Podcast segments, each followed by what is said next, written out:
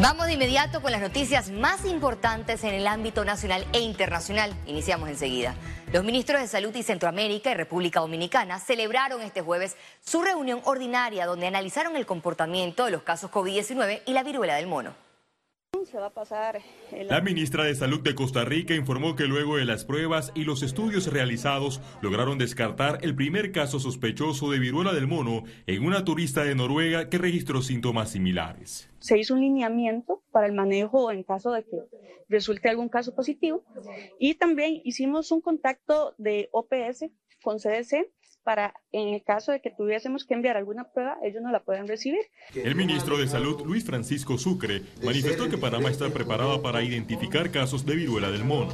También estamos trabajando con OPS, ¿verdad? En conjunto también con otros países para tener ya la prueba directamente específica. Pero a través del GORGA en estos momentos estamos capacitados para poder eh, diagnosticar si en efecto es este virus. En la reunión regional se presentaron los informes por contagios de COVID-19 y compartieron las estrategias de cada país.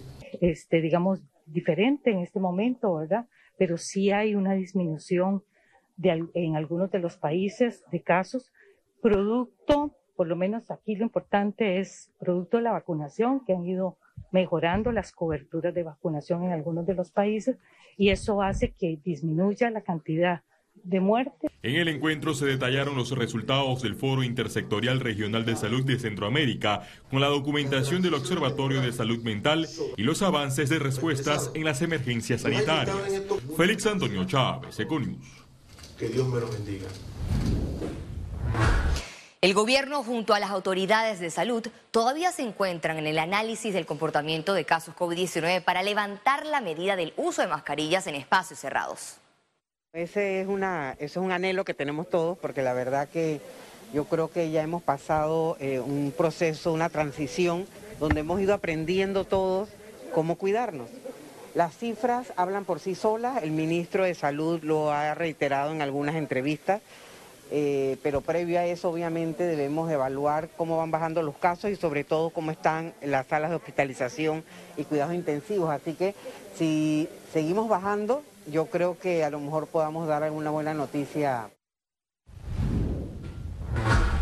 En la Procuraduría de la Administración reposa una denuncia administrativa contra el vicepresidente José Gabriel Carrizo por el uso de un helicóptero del Estado para proselitismo político. El vicepresidente y ministro de la presidencia llegó en un helicóptero del Servicio Nacional Aeronaval a un evento político del PRD realizado en Veraguas. En el video publicado en redes sociales se le vio acompañado del diputado Ricardo Torres.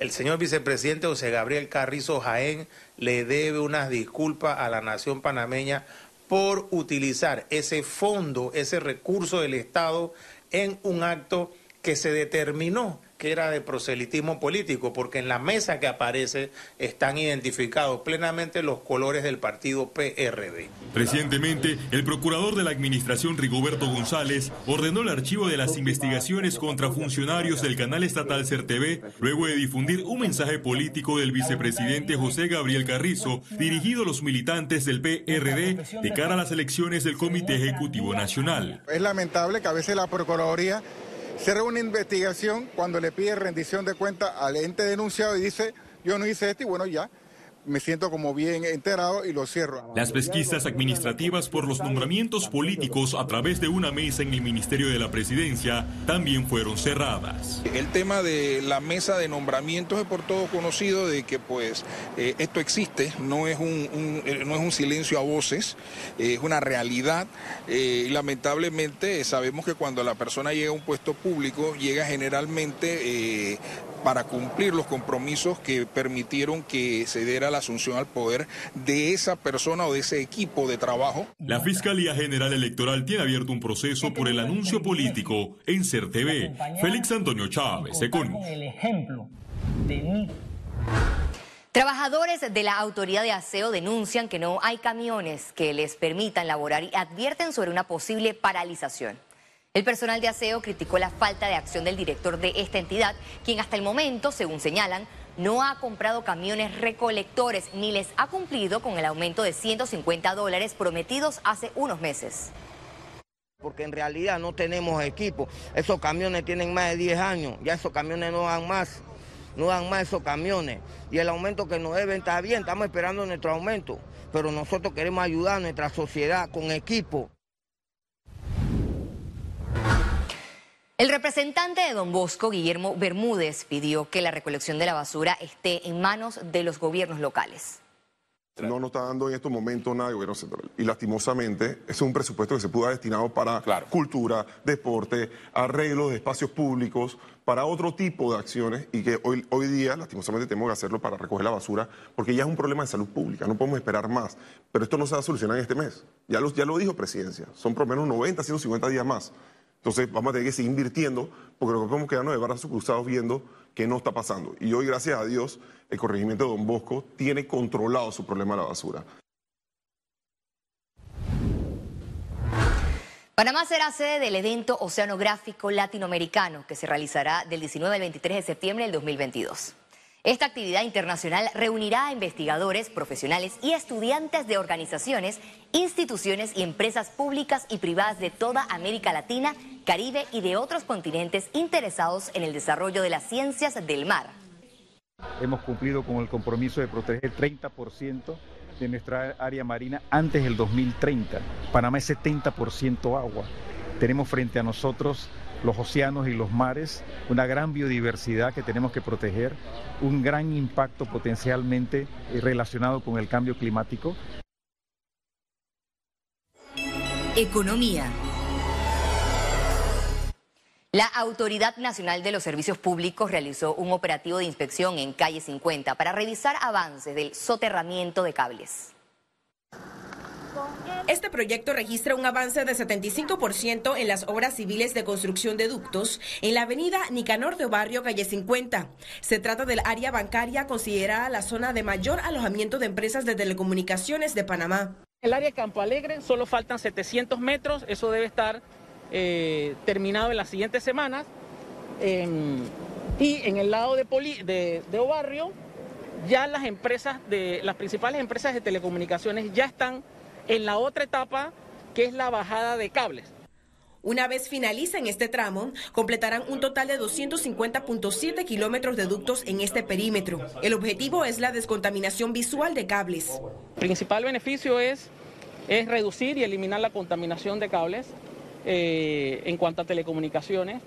Otro beneficio es que los cables van a estar más, más seguros por todos los temas de vandalismo. Obviamente ya tener los ductos ya va a haber más seguridad. Eh, de nuestro personal, de los personales de telecomunicaciones y justamente la seguridad de los cables. ¿no? Lo lindo de la forma en que se está desarrollando este proyecto es que se hace de manera paralela. La relocalización de los cables primero de manera soterrada, luego brindar el servicio en ventanas de mantenimiento que se hacen en noches y madrugadas para no afectar la continuidad del servicio a los clientes y como última etapa tenemos entonces la remoción de los cables existentes. La compañía espera culminar la relocalización total del cableado en el primer trimestre del 2023. Ciara Morris, Econews. Empresarios aseguran que los subsidios del gobierno nacional no benefician en nada a la reactivación económica. Que este es un camino que debemos avanzar todos juntos y todos vamos a tener que aportar. Esto no puede ser un aporte del Estado porque no podemos vivir a punta de tener tantos eh, incentivos o tantos bonos que debe dar el Estado, tantos subsidios que no son sostenibles. Yo no creo que los subsidios son la respuesta para el crecimiento del país y sobre todo para un crecimiento sostenible. Analizan el uso de código QR y otras opciones para el pago de pasaje en transporte público en Panamá. En un acuerdo y en un encuentro con medios de comunicación, la empresa Sonda Panamá informó que tras 11 años de gestión como administrador financiero del sistema de movilización masivo del área metropolitana de Panamá, registran más de 400 millones de recargas a las tarjetas de transporte y más de 2.500 millones de abordajes en las unidades de Mibus y trenes de Metro de Panamá. En este periodo recaudaron más de 713 millones de balboas. Ahora analizan opciones tecnológicas para el pago de pasaje en transporte público. Presentamos innovaciones que estamos implementando en otros países que ya son una realidad en Latinoamérica por supuesto como pago con códigos QR, con pagos con tarjetas INV, con medios de pago eh, como Visa, Master, Clave, etcétera. Son posibilidades que podemos incorporar rápidamente aquí en Panamá cuando obviamente las, las directrices del Estado así lo, lo indiquen. Conexión financiera con Carlos Araúz. Antes de la pandemia, las cifras del desempleo se mantenían en leve ascenso. En el 2020 sucedió lo que se temía, un incremento impresionante producto del cierre de empresas por COVID-19. Ahora, las proyecciones aún no son alentadoras, pero de esto y más nos hablará nuestro economista Carlos Araúz. Adelante, Carlos. Así es, Valeria. Muchos olvidan que en 2019 el desempleo venía subiendo de manera agresiva, llegando al 7.1% al cierre de diciembre de aquel año. La administración del presidente Cortizo apenas disfrutaba de dos meses de cifras esperanzadoras en 2020, cuando la pandemia nos invistió sin piedad. En Panamá, aproximadamente dos millones de personas componen la fuerza laboral activa, casi la mitad de la población del país. Ahora bien, esos dos millones han cambiado mucho en los últimos dos años, especialmente con la desaparición de miles de plazas de empleo formal y un movimiento hacia la informalidad, que debe rondar casi el 60% de esos dos millones de personas. El gobierno ha optado por jugar el rol de agencia de empleo, quizás para aplacar los duros momentos que vivimos, pero esa no es gestión del Estado. En la gráfica vemos la evolución del desempleo en Panamá durante los últimos cinco años, con el pico particular de 18.5% en el año duro del 2020, año de la pandemia. La recuperación proyectada para finales de 2022, que aún estará en doble dígitos, en poco más del 11%, sigue siendo preocupante. En un país donde mucho es subsidiado, tener a 225 mil personas en búsqueda activa de empleo, pero sin encontrarlo, es una receta para inestabilidad social garantizada. Si aumentar la planilla estatal no es la solución, entonces ¿qué hacemos?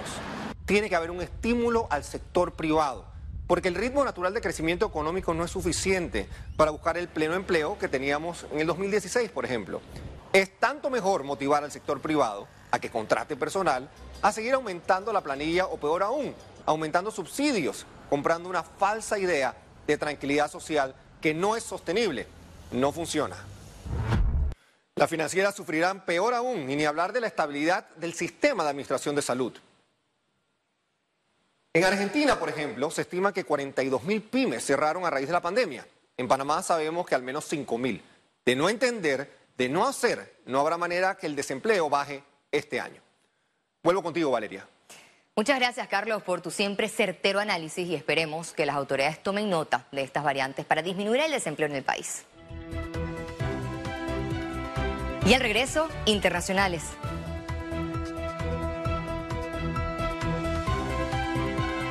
El mundo en alerta. La OMS registra más de mil casos de viruela del mono.